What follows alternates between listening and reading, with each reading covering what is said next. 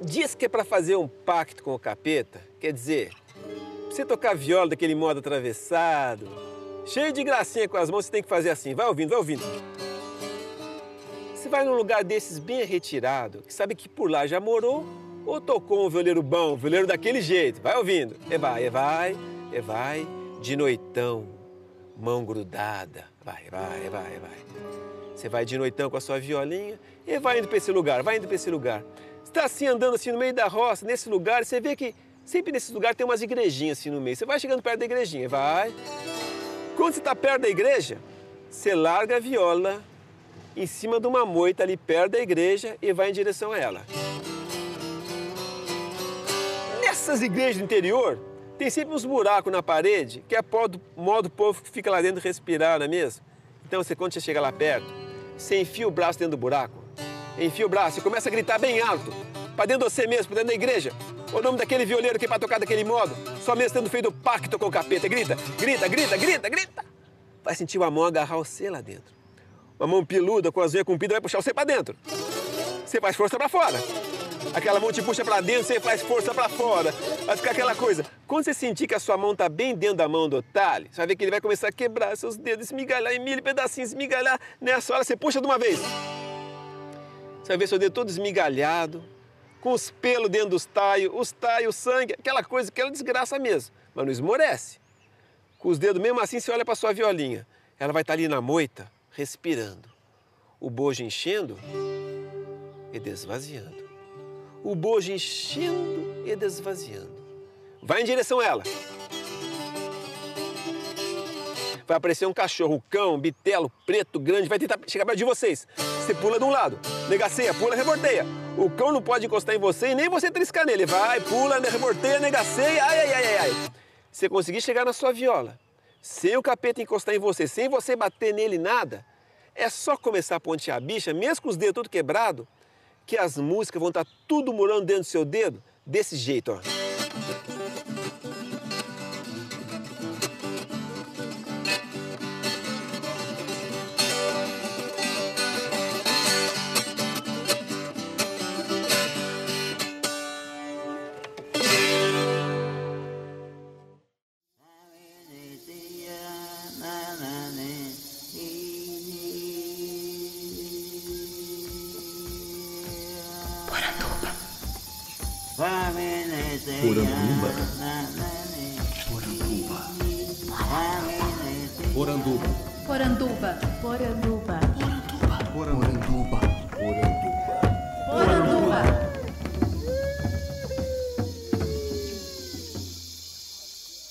Bem-vindos à nossa Poranduba, o podcast sobre as histórias fantásticas do folclore brasileiro. Eu sou André Costa, o colecionador de sacis, e serei seu guia. E no programa de hoje eu tenho o prazer de receber aqui o grande violeiro Paulo Freire. Tudo bom, Paulo? Oi, Andrioli, muito bom estar com você aqui, com nossos queridos amigos e nossas amigas, para poder prosear um bocado. Eu sempre quis gravar esse programa contigo, até quando eu mandei mensagem agora eu, eu, falei, mas eu queria que fosse presencial, né? Porque acho que nesse mundo nosso aí do folclore, da cultura, é, tá do lado, tá junto, faz toda a diferença. Mas infelizmente nesses tempos de pandemia não foi possível, né? É, mas assim, os seres todos são tudo, tá tudo espalhado aí, né, André? Tem uns do seu lado, outros do meu lado, então eles ajudam a conexão também. E Paulo, antes da gente começar o programa efetivamente, né, eu tenho que dizer que o seu homônimo, ele assusta muita gente, né? Então, quando eu falo que eu vou entrevistar o Paulo Freire, o pessoal, como? como assim, né? Assim, para mim é, é uma confusão muito boa, né? Porque assim, eu sou muito fã dele até. Ele foi importante na minha formação de violeiro mesmo, aprendizado de viola que eu tive. Eu estudei o método do Paulo Freire, meu pai trabalhou com ele é um homônimo que, que me orgulha muito. A gente pode chegar então mais à frente aí nesse seu método, no método Paulo Freire para aprendizado de viola, achei bem interessante. Mas para isso, vamos entender da onde que veio essa sua relação com a viola, né? Então você é de São Paulo, mas ao que parece cresceu em Minas, foi isso? Não, eu sou de São Paulo capital e cresci em São Paulo mesmo. Morei em São Paulo até os 20 anos de idade aí que eu fui morar no sertão de Minas. Como é que começou essa relação? Ah, talvez anterior, inclusive, à viola, né? Mas com a música popular, né? Com essa, essa música de tradição. Quando eu estava assim no colegial, que é, hoje é ensino médio, sétima, oitava séries, eu estudei no colégio Equipe, que era um colégio nos anos 70. Tinha uma, uma tradição musical muito forte, porque o Serginho Groisman, que hoje apresenta o programa Livre, ele programava shows na equipe. Ele era estudante da equipe e ele fazia uma programação que eu não consigo como ele conseguia levar esse povo, porque o Serginho, estudante, então se, se apresentava na quadra da equipe artistas como Gilberto Gil, a Clementina de Jesus, Cartola, Nelson Cavaquinho, os Novos Baianos, e eu já estudando música na escola do Zimbutril, que era uma escola muito importante, né? é uma escola muito importante, procurava dar uma liberdade para os alunos, mas uma liberdade com muito fundamento. E eles também estimulavam muito a gente buscar uma música que tivesse a ver com a gente. E eu, né, sou filho do Roberto Freire, do escritor, e ele me incentivando muito a achar um caminho que fosse um caminho brasileiro também, de acordo com as coisas que a gente acreditava. E eu acho que principalmente pela literatura, pelo meu gosto de ler, é que eu fui entrando para os nossos sertões. Que sensacional. Eu li várias declarações suas, né, falando que o Grande Sertão Veredas foi uma inspiração musical para você pegar esse caminho aí da, da rota sertaneja. Como é que foi esse, esse contato? Além do Grande Sertão, assim, tive, assim cinco livros que me jogaram na roça. Um é o Parceiros do Rio Bonito, do professor Antônio Cândido. O outro foi o Romance da Pedra do Reino, do Ariano Suassuna. O Macunaíma, do Mário de Andrade. A Educação como Prática da Liberdade, do nosso querido Paulo Freire, e Os Sertões de Euclides da Cunha.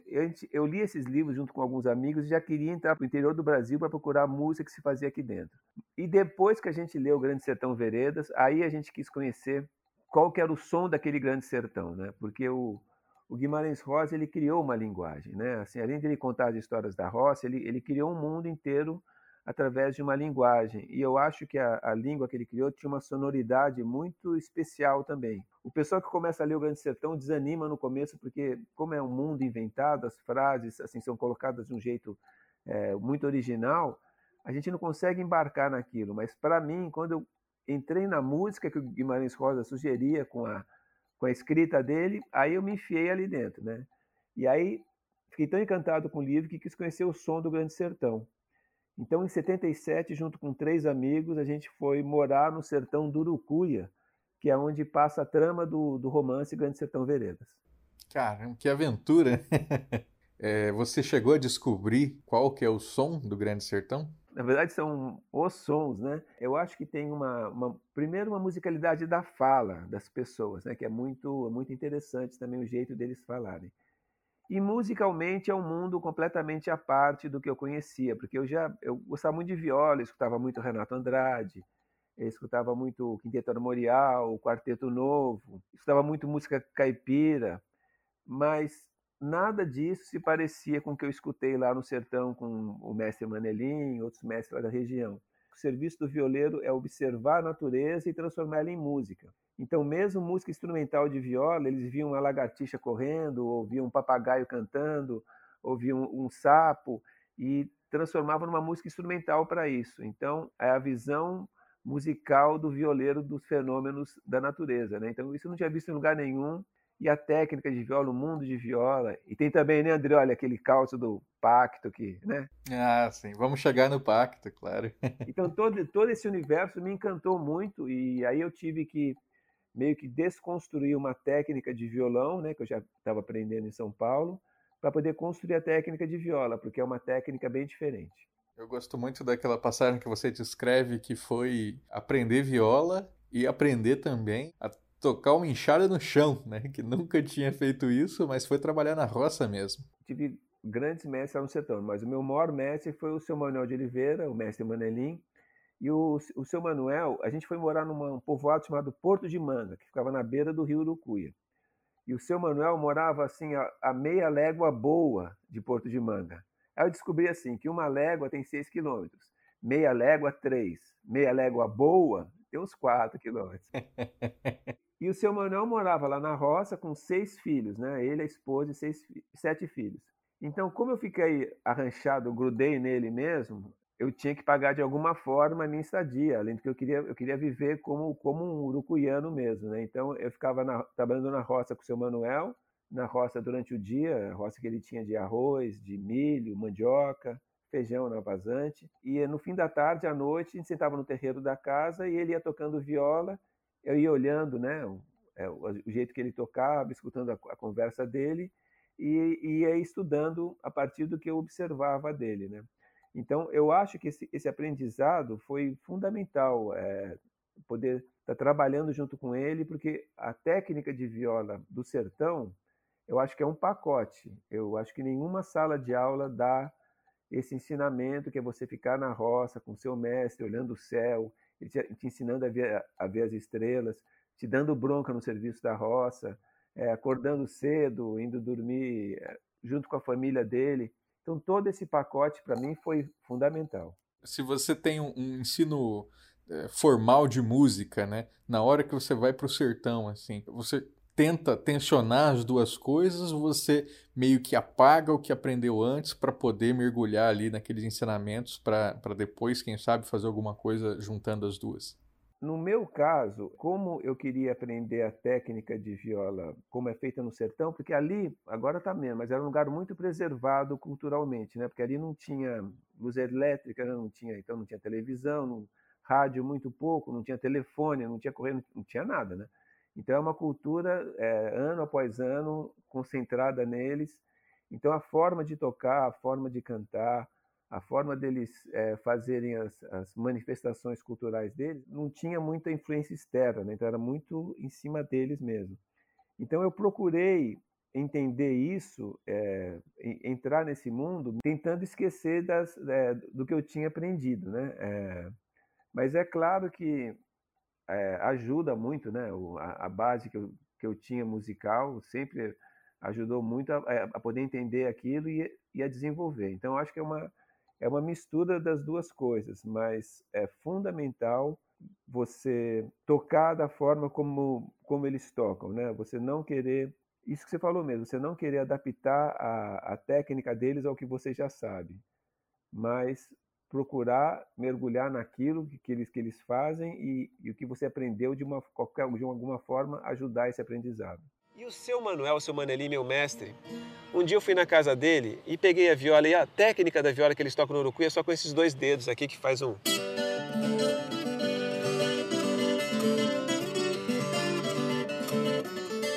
É só, só com esses dois dedos. E eu cheguei um dia na casa do seu Manuel, né, e com esse estudo meu que eu tinha de violão, tudo, eu peguei e comecei a tocar um choro usando todos os dedos, né. O seu Manuel falou assim, Paulo, mas você usa todos os dedos para tocar o violão, por que você não usa todos os dedos para tocar a viola? Eu falei, seu Manuel, eu quero tocar que nem a técnica que o senhor toca, com os dois dedos, esse dedo vai para cima, vai para baixo, pinicado da viola, ponteado, tudo. O Manuel, ele para assim, pensa, e fala assim, você está muito certo. Então você faz assim, ó. Você toca igualzinho eu com esses dois dedos, mas aí você usa os outros também.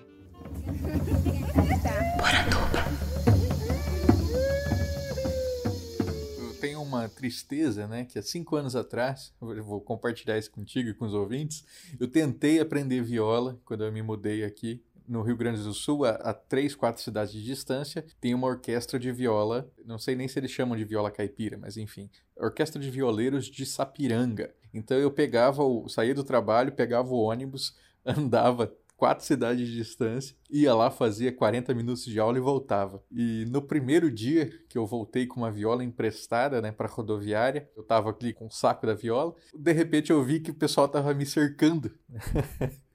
e aí um, um, senhor falou: "E aí, violeiro, vai tocar pra gente ou essa viola é só pra enfeite?" E eu só sabia tocar o mi, porque a viola era afinada do mi.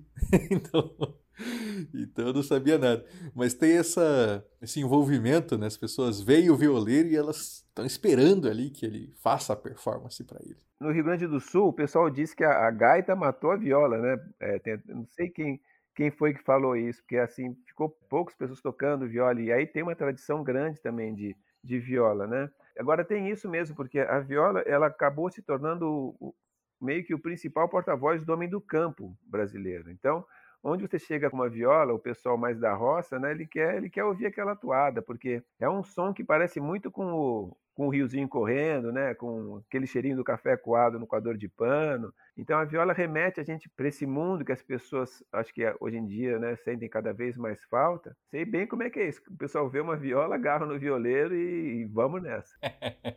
Você chegou a morar fora do Brasil, né? Você teve essa experiência de levar a viola e, e, conseguir tocar, tocar, assim eu digo, tocar no sentimento, né, das pessoas que não tinham relação nenhuma, né, com esse som de infância como a gente tem aqui no Brasil ou de ancestralidade e, e ainda assim emocioná-las? Olha, quando eu fui morar, é, eu morei na França, né? Eu fui para estudar violão clássico, porque eu, foi depois de morar em Minas, eu voltei, é, eu senti uma necessidade de de apurar mais a minha técnica no, no violão, né, que depois acabou, acabou que eu fui transferindo isso para a viola também, e também a necessidade de rodar o mundo. Eu já conheci o sertão, agora eu queria conhecer o sertão lá dos, dos estrangeiros. Então lá eu tocava mais violão e guitarra, mas teve uma coisa interessante, porque eu estudei em São Paulo com antes de morar lá na, em, em Paris, entre Urucuia e Paris, eu estudei com Henrique Pinto, que é um grande mestre de violão, assim, ele formou os grandes violonistas do, do Brasil hoje em dia,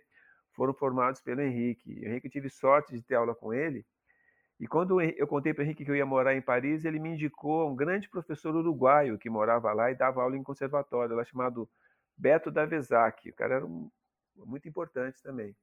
E quando eu cheguei lá em Paris, né, eu liguei para o Davesac, ele me recebeu na casa dele, e aí eu conversei com ele, falei que eu queria ter aula, ele pediu para eu tocar um pouco de violão, eu toquei. Aí quando eu falei da viola, ele falou assim: então na próxima aula traz a viola para mim.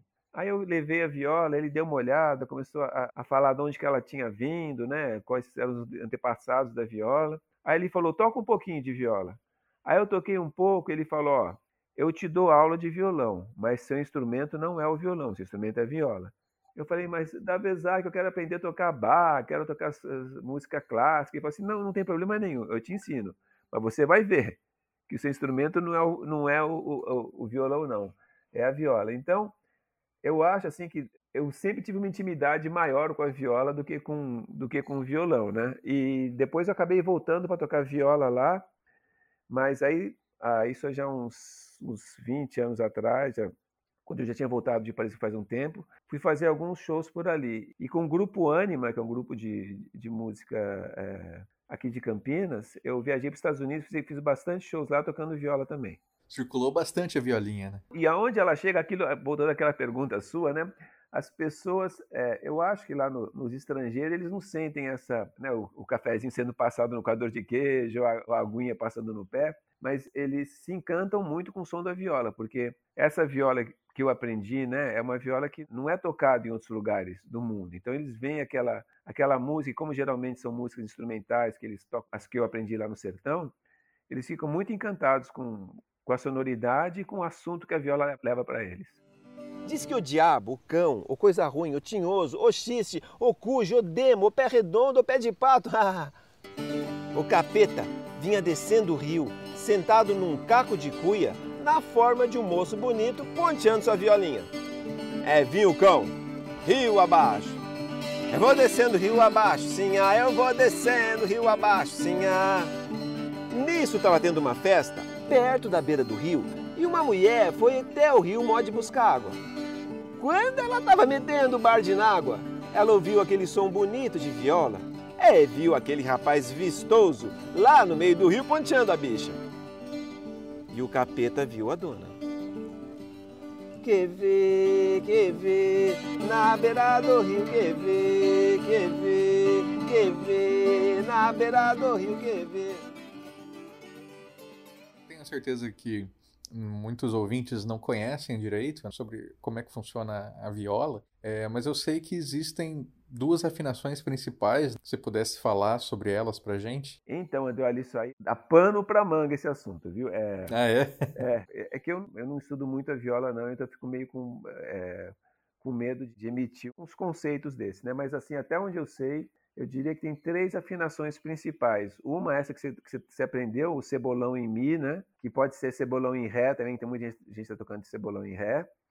A outra, aqui eu aprendi que é o Rio Abaixo, que é uma afinação em Sol, que é a afinação mais usada lá no sertão, e a outra é uma afinação natural, que eles chamam, que é como se fosse as cinco cordas de baixo do violão. E a partir dessas três tem várias variantes. Então tem boiadeira, minha guitarra, então, que são variantes dessas três.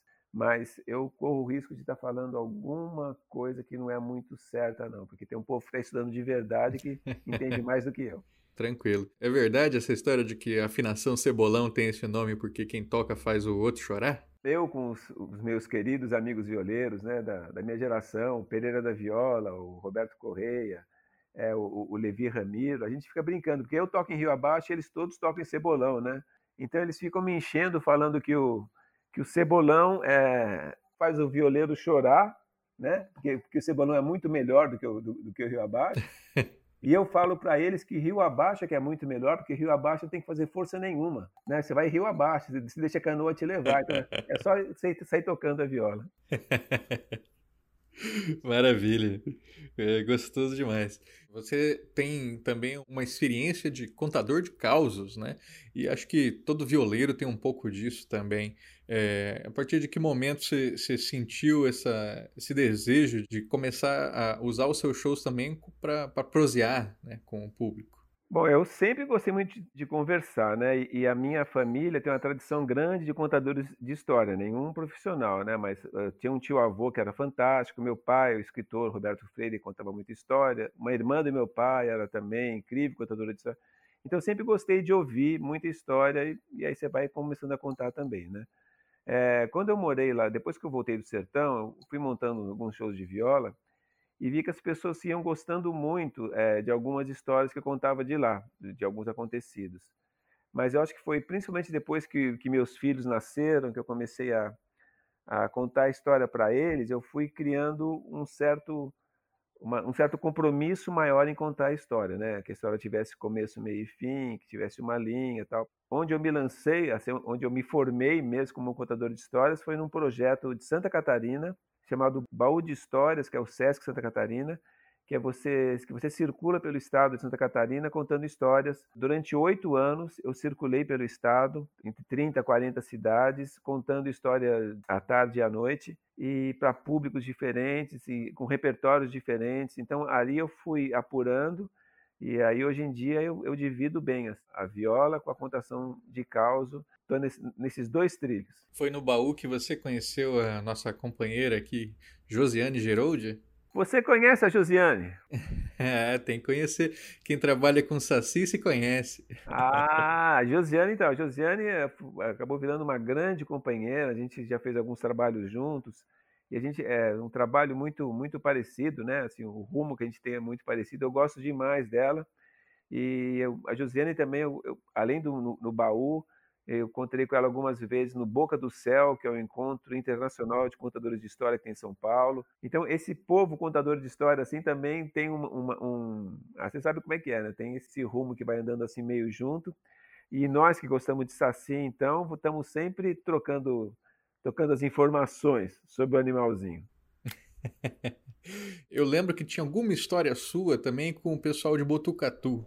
Acho que você subiu num show lá, ou, você chamou o pessoal do, de Botucatu para contar a história de Saci num show. Como é que foi isso? Olha, na verdade, eu, eu comecei a, a ter mais contato com o Saci foi é, exatamente com José Oswaldo Guimarães deve fazer uns 25 anos que eu conheço ele. E o José Oswaldo era o presidente da Associação Nacional dos Criadores de Saci, lá em Botucatu, né? Essa associação, acho que existe há mais de 30 anos, acho que uns 35 anos, que o Zé já vem é, contando as histórias e vem formatando essa associação com várias pessoas lá de Botucatu. E quando eu conheci essa história dele, achei fantástica, ele contou para mim, né? E aí depois que eu conheci o Zé, sempre que, que eu vejo que ele está em algum show, eu chamo ele para ele contar um pouco sobre a associação, como que ele está criando Saci, como, como é, da onde que ele trouxe os primeiros Sacis. Aí foi, o negócio foi ficando de um jeito que depois eu comecei a fazer alguns shows dividindo o show com ele. Eu fazia uma parte do show, metade do show, aí chamava ele, ele contava da associação, aí eu começava a perguntar para ele sobre alguns assuntos e ao final a plateia, além de dar depoimento, perguntava para ele, né? E por conta disso, o Zé já foi no, ele foi no Fantástico, foi no Jô Soares. Eu acho que eu vi essa história no Jô Soares, que ele fala de você. É, no, na, na Maria Braga, assim, um monte de gente depois disso já entrevistou o, o Zé Oswaldo. Eu acho, André, olha, eu vou te falar assim, é, pensando cronologicamente, depois do, do Monteiro Lobato, a pessoa que, que começou a entrar forte com essa história do Saci foi o Zé Oswaldo e a Associação de Botucatu, que já tem 35 anos que eles estão lidando com isso. E, e, lá no sertão, você chegou a ouvir, quando você morou lá, história de Saci também? Ou, ou era mais famosa os outros causos? Não, lá eu não escutei história de Saci, não. É, mas eu acho que eu não escutei porque eu também não, não fucei, não. Porque com certeza deve ter. Ali a gente estava mais preocupado, mais, mais antenado naquele outro caso lá, André. Olha, aquele lá.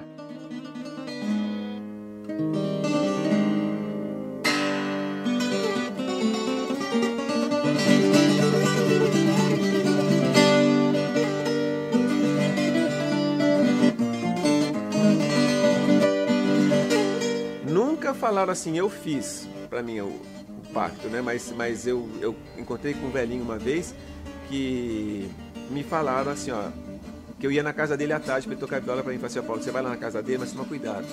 Porque semana passada pegou fogo na casa dele e queimou tudo, menos a viola dele e um livro do São Cipriano, que é o livro das coisas esquisitas. Então, como é que um livro e uma viola não pegam fogo? E esse velho, ele tocava demais mesmo.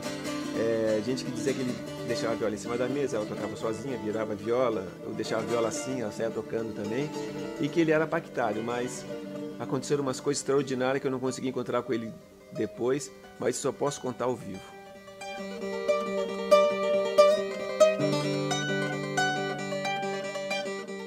Vamos para ele, pro, pro pé redondo. Ai, ai, ai, ai. vai mexer com ele, vai. então, todo mundo, né, quer saber essas histórias aí de pacto do violeiro com coisa ruim para aprender a tocar viola.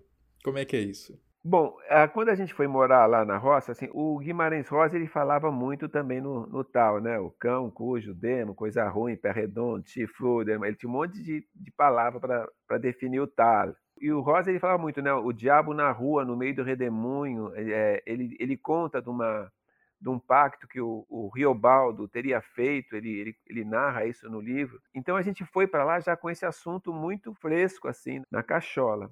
E quando a gente chegou lá, a gente começou a ouvir várias histórias de violeiros pactários, né? De que o violeiro tinha feito o pacto com o diabo e se tornava um grande violeiro. Agora, o problema, André, olha, é o seguinte, porque a receita para se fazer o pacto tem algumas receitas, não é muito complicado. Mas aí o capeta aparece e ele te deixa um grande violeiro, mas o problema é o preço que você tem que pagar por isso. Que eles falam o seguinte, que você encontra com o capeta, ele tem um jeitinho certo dele, ele te deixa um grande violeiro e aí ele combina um pagamento. Mas eles dizem que depois, quando ele volta, ele cobra sempre num tanto impossível de se pagar. Então acaba levando uma desgraça para quem mexe com isso. Né? Então o cara vira um grande violeiro, e um grande violeiro no sertão tem muita, muito benefício, né? não precisa trabalhar tanto, as moças já acham ele meio diferente, mas quando ele vem cobrar, aí a desgraça vem junto. Tem até vídeos muito famosos, né, do Renato Andrade contando esse caos aí da disputa do violeiro com, com o diabo, né? É, o Renato Andrade, para mim, viu, olha, assim, é, foi o maior violeiro que eu vi tocar e contador de história também. Eu, eu ficava muito impressionado, é, eu era amigo dele, Agora, amigo, tanto que o Renato deixava ser amigo também, que ele era uma pessoa muito diferente. Mas o Renato falando sobre o diabo e tocando viola daquela maneira, e o, o jeito que ele foi desenvolvendo esses causos também era, era muito impressionante. E ele é de uma geração mais, mais antiga, né? então ele viveu uma época muito difícil para viola. A minha, minha geração já teve mais, mais facilidade, mas imagina o que, que é, como o Renato Andrade fez nos anos 70, você tocar viola no Rio de Janeiro, que ele morou um tempo no Rio de Janeiro. Ninguém queria saber de viola lá, né? Ele tem uma frase muito boa dessa época, porque tinha muito preconceito, né? Imagina, ainda mais carioca, com viola, né? Mas em São Paulo tinha muito preconceito com viola. Aí o Renato ele dizia uma frase assim: viola é que nem mortadela. Todo mundo gosta, mas tem vergonha de comer na frente dos outros. é verdade, é verdade. Além do, do pacto né, com o diabo, tem também outras formas de você aprender a tocar viola bem, né? Como passar uma serpentezinha entre os dedos. Ô, André, mas isso é tudo negócio com. É, é o capeta tá metido nesse assunto seu aí, ó. Não é? é, é a da cobra também é. Você tem que. Porque a cobra vai passar no meio dos seus dedos sem picar você? Não, você tem que fazer, você tem que pedir ajudinha pro tá lá.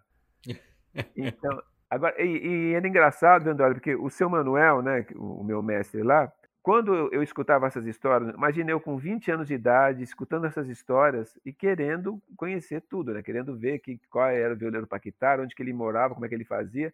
E eu ia contar isso para o seu Manuel, ele ficava bravo, ele falava assim, Paulo, usa que serás mestre. Quer dizer, você tem que estudar, ficar lidando com isso, não querer essa coisa mais fácil, que essa coisa aparentemente mais fácil vai dar muito aborrecimento. Ele era muito religioso, o seu Manuel também.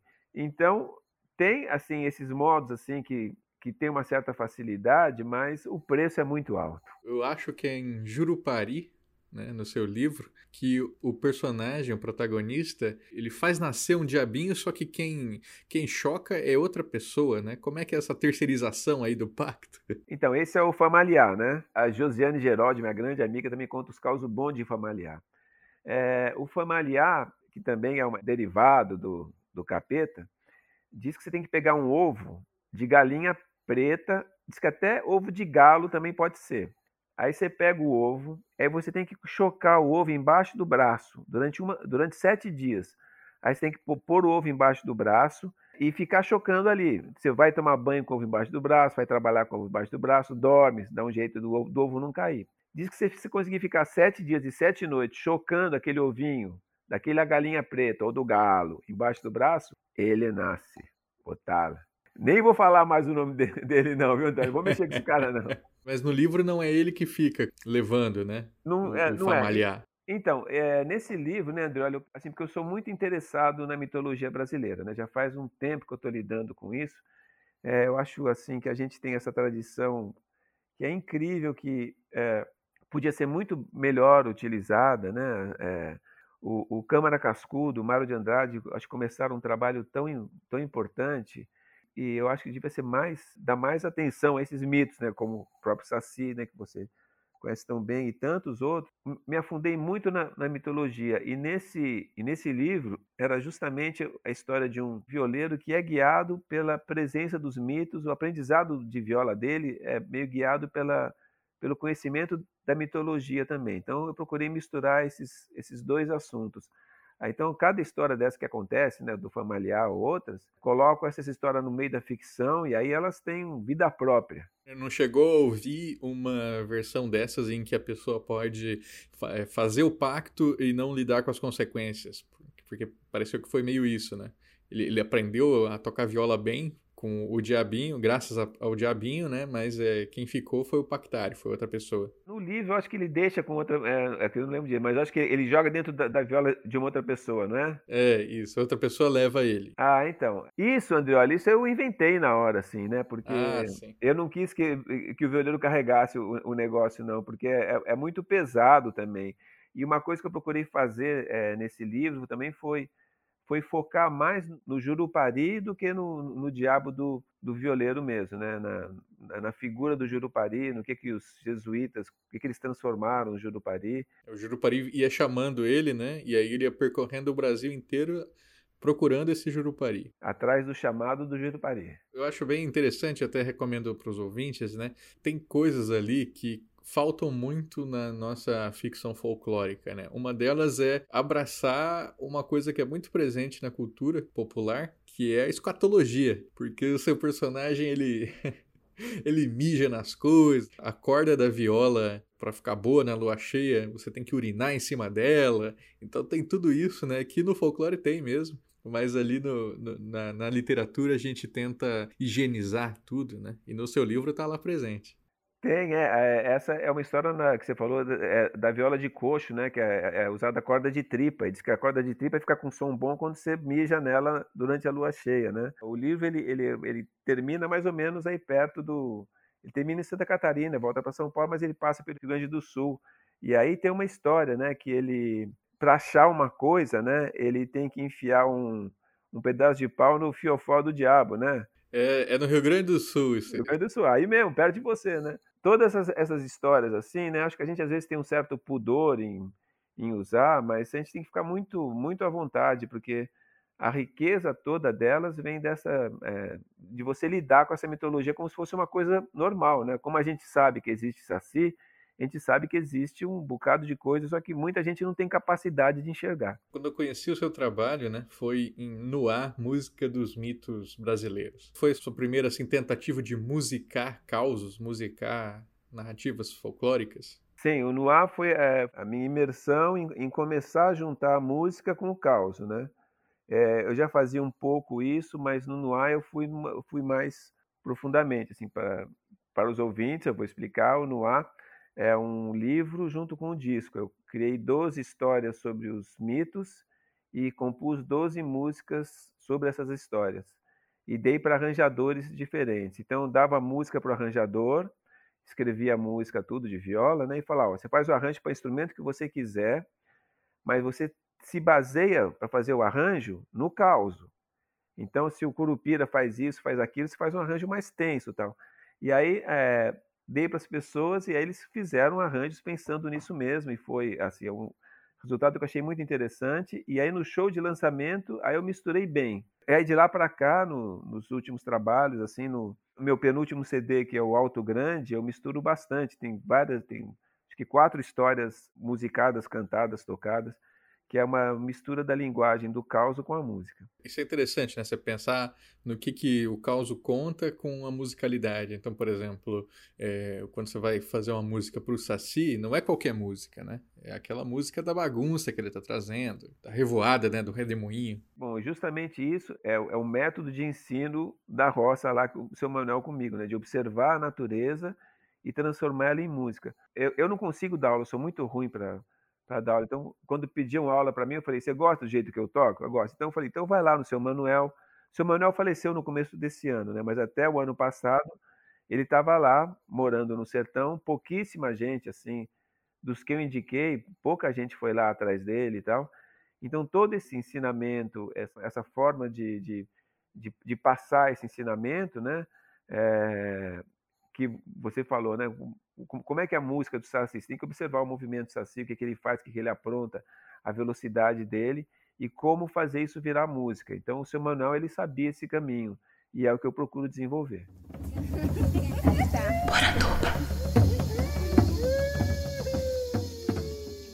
Você falou de, de, ensino, a gente já pode pegar o gancho que deixamos lá para trás, Paulo Freire e educação e música. Como é que foi essa ligação, seu aprendizado, na sua performance? O que eu assim noto bastante, esses toques de viola que, tem esse, essa visão da natureza, né?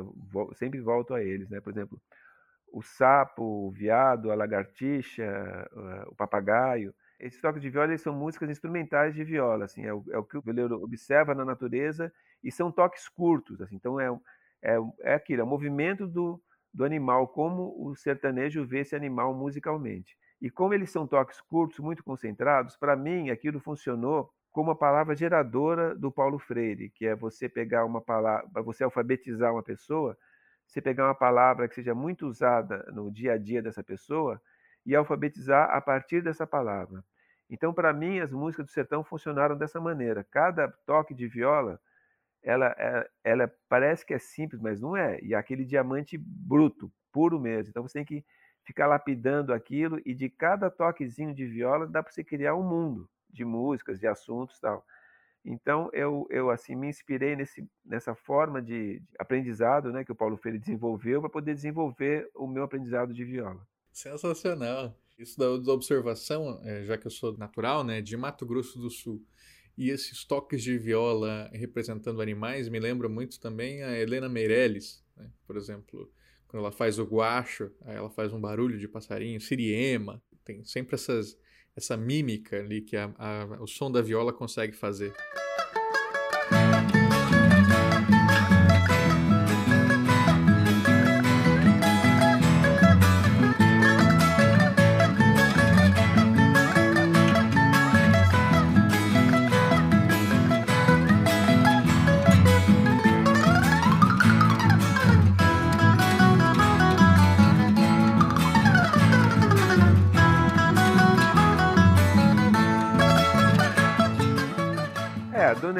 Maravilhosa. Né? A Dona Helena é um, é, um, é um caso à parte. O que ela cons conseguia né, eh, tirar do instrumento, acho que cada nota que ela tocava tinha uma importância muito grande. E o caminho de uma nota para outra que ela fazia também, também era muito importante, porque acho que ela tocava exatamente o que ela era, a, a, a história de vida dela, a, o exemplo de vida que ela dava. Eu tive a oportunidade de tocar duas vezes com a Dona Helena, eu fiquei muito encantado com ela, com a forma firme, brava, né? que ela tinha, mais firme, e por outro lado, muito, muito carinhosa, assim, com quem levava a sério o, o, o, negócio. E também eu acho que é muito importante porque ela fazia as coisas da maneira dela. Não importava se era Rede Globo ou se era Frank Sinatra. Ela to... Era o jeito dela e acabou. Então, a, o pouco que eu convivi com ela é, e o muito que eu escutei ela, para mim foi, é uma grande escola. Você tem indicações para gente de outros violeiros assim que vale a pena conhecer? Sim, né? Bom, Renato Andrade, né? A Dona Helena, a viola tocada aqui, né? Principalmente no interior de São Paulo, tudo. O Tião Carreiro foi o, o grande mestre, né? É, mas assim, a, a, minha viola não tem muita influência do, do, do, do Tião Carreiro, mas eu indico assim a obra do, do Roberto Correia, do Pereira da Viola, do Levi Ramiro. É, aí no sul a gente tem o Valdir Verona, pouco mais para cima, no Paraná, tem a família Gulim, o Rogério e o Vitor Gulim, né? pai e filho, que são fantásticos. Tem um movimento de viola muito muito grande, muito importante. Né? Em Brasília tem o Cacai Nunes, que já leva o choro para a viola. É, a viola tem indo por outros caminhos. Em São Paulo tem o Ricardo Venini, com o Zé Helder, que fazem o modo de rock, que tocam Led Zeppelin na viola, mas com linguagem de viola, o que é muito importante também, né? Tem o Neymar Dias, que toca bar na viola, que também é fantástico o João Paulo Amaral. Tem muito violeiro bom. E, bom, sem contar as duplas, como, por exemplo, Zé Mulato e Cassiano, que eu acho que é o grande exemplo das duplas de viola e violão, canto e, uma, e as músicas muito inteligentes. Infelizmente agora, né, a gente vai demorar a poder ter um, uma nova oportunidade de ir para uma apresentação ou de estar em uma roda né, com violeiros, mas também me parece que é um bom momento para a gente começar a dar esse valor para esses mestres que estão morrendo, né? E que é, não só pela pandemia, mas por causa da ação do tempo, né? E muitas vezes eles acabam esquecidos por aí. Sempre achei fundamental, né? Você pôr o pé na lama e ir atrás das pessoas. Porque para mim o aprendizado sempre funcionou como, como um pacote. Eu não tive nenhum grande mestre que eu não me tornasse amigo deles, né? Amigo de, de frequentar a casa, de dividir as, eh, as tristezas e alegrias, né? É, então eu acho esse encontro fundamental, né? E, e esses mestres que têm esse conhecimento, né? Esse conhecimento todo, que é o conhecimento da roça que eles foram desenvolvendo, é muito bom a gente encostar neles, porque além de ser bom para a gente, né? Que a gente vai aprender muito com eles, para eles também vai ser muito bom, porque eles vão ter a, a, essa cultura, esse saber deles valorizado, né? Eu acho que a gente pensar, parar para pensar um pouco, né? Quem gosta de viola, quem gosta desse, desse mundo, tem como maior exemplo a Inesita Barroso, né? um dos maiores exemplos. Inesita fez viagens incríveis, sempre ia nas rodas de viola, catira.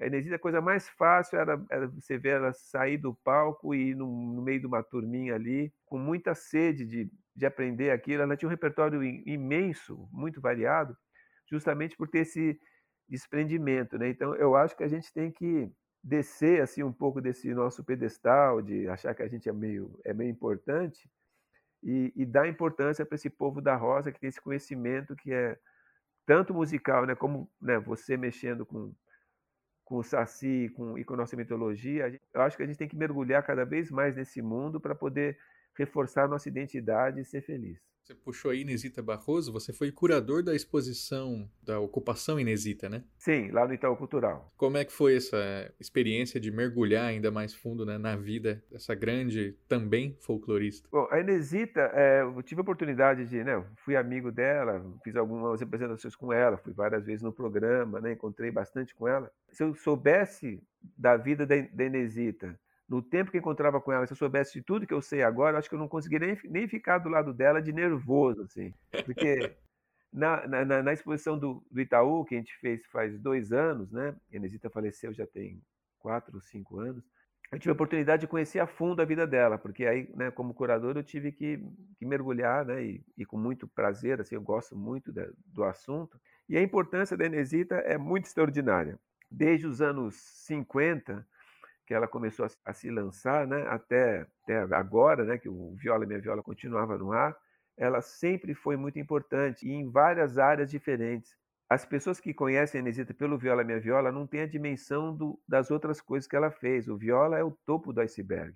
É, então, assim, depois que eu pesquisei bastante a vida dela, eu não tenho dúvida em colocar a Inesita ao lado de um, de um Mário de Andrade, de um, de um Vila Lobos. Ela, a gente ainda vai demorar um pouquinho para conseguir entender esse legado que a Inesita deixou para a gente. Então, é, em todos os discos, nas viagens que ela fez, o acervo dela é incrível. É, então, a Inesita, é, um, é, acho que é uma pessoa a ser muito estudada ainda. Maravilha. Paulo, é, agora, para sua despedida, queria que você contasse para a gente é, se você tem planos aí, projetos novos, é, alguma atividade online que você está planejando. É, você estava contando histórias né, na madrugada esses tempos aí. Diz para a gente, o que, que vem por aí? Bom, André, eu estou mantendo um, uma live, né? Agora eu resolvi fixar ela de 15 em 15 dias. Então, quarta-feira, quarta sim, quarta não. E eu já fiz, eu acho que umas quatro ou cinco lives, assim, sempre o assunto é, da viola com a mitologia, né? A última live que eu fiz foi justamente a minha viagem por Ucuia, né? O, meu aprendizado, falei do seu Manuel, falei do Guimarães Rosa, que me levou, e sempre tocando viola e contando os causos. E a live da semana que vem vai ser uma live sobre a grande viagem que eu fiz pelo Brasil com o grande violeiro Levi Ramiro, que nós somos para todos os estados brasileiros, passamos por mais de 100 cidades, então vou contar todos, todos não, contar alguns caos acontecidos nessa, nessa viagem e tocar violas diferentes do Brasil, né? Vou tocar viola de coxo, viola de buriti, além da viola caipira. Então, eu estou mantendo essas lives de 15 em 15 dias. E fora isso, metido um monte de projeto, né, André? Olha, assim, fazendo alguns projetos ligados a, exatamente ao Noir. Tem um chamado Cunhado de Lobisomem, que é um caos que tem no Noir que já virou um espetáculo, que a gente teria apresentações marcadas esse ano por um PROAC, que é um prêmio que é do Estado de São Paulo, de circulação, mas que foi tudo adiado né, devido à pandemia. E agora acabei de escrever uma peça de teatro sobre a cabeça voadora, que é um mito indígena, né, que eu fiz uma, eu fiz uma peça, e ontem até a gente fez a leitura dessa peça, mas também sem data de estreia, porque a gente não sabe quando é que vai poder ter teatro de novo, né? Então eu continuo lidando com, com, a, com a música, com a viola e com, e com a mitologia, mesmo parado em casa, estou tocando firme o assunto. Maravilha. Quem quiser te encontrar e acompanhar aí as suas novidades, procura onde? Então, meu site é o paulofreire.com.br no Facebook, que é o, é o lugar que, assim, que, eu, que eu fico mais, né, divulgando as coisas. Você tem como deixar isso depois para a turma, Dali? Eu passo para você? Tem, eu vou deixar o link então para o pessoal, mas é Paulo Freire, o outro, né? Não, não aquele, o outro. O outro, o outro. Eu, eu digo assim, André, olha, ó, tem assim, arma, aquela arma de atirar, e a arma, né, que a gente tem a, a nossa arma, né? Tem karma, de vai devagar, e aquele karma que a gente carrega. E tem o Paulo Freire e o Paulo Freire. Eita, beleza. Guardadas as devidas proporções, né? Porque aquele caboclo era muito importante. E não apareceu ainda nenhum maluco aí, bolsonarista, querendo te cancelar quando falam de Paulo Freire e é você? Olha, então, sabe que teve um encontro sobre o Paulo Freire ano passado no Sesc Pinheiros, e aí teve um, teve uns pessoal besta que ficou um pouco atormentando, né? Mas é assim o negócio é tão é tão raso né é tão ridículo que a gente não tem que dar bola para isso não. Tá certo a gente fica com, com o nosso karma bom. Isso. Valeu Paulo grande abraço muito obrigado. Andrioli muito prazer falar com você com a, com a turma toda que que te segue te escuta e estamos sempre juntos aí parabéns pelo trabalho. Valeu tchau tchau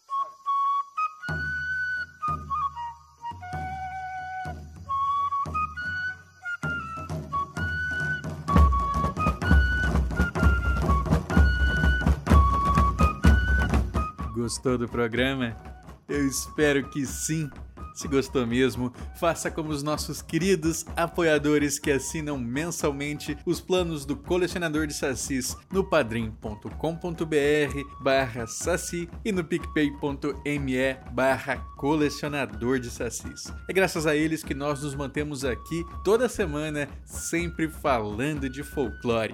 E é por isso que eu quero mandar um grande abraço para os nossos mais novos apoiadores, Gabriel Quartan Rosaná Dantas e Pablo Melo. Eles se juntam a essa equipe maravilhosa formada por Agatha Urzedo, Alex Mir, Ana Lúcia Mereger, Anderson Arndt, Bruno Janowski, Bruno Moraes, Caio Geraldini, César Silva, Daiane Golini, Daniel Burli, Daniel Medina, Damian Valendorf, Douglas Rainho, Euclides Vega, Eric Silva, Fernando Jackson, Fernando Susma, Geossi Silva, Guilherme Kruger, Guilherme Passos, Gustavo Wendorf, Ian Fraser, Júlio Vieira, Clelson Costa, Leandro Araújo, Lentes Cor-de-Rosa, Luiz Teles, Michael Wolfert, Maiara Lista, Maurício Filho, Maurício Xavier, Matheus Abreu, Michael Torres, Micael Meneghetti, Nilda Alcarinque, Pedro Scheffer, Rafael Joca Cardoso, Ricardo Santos,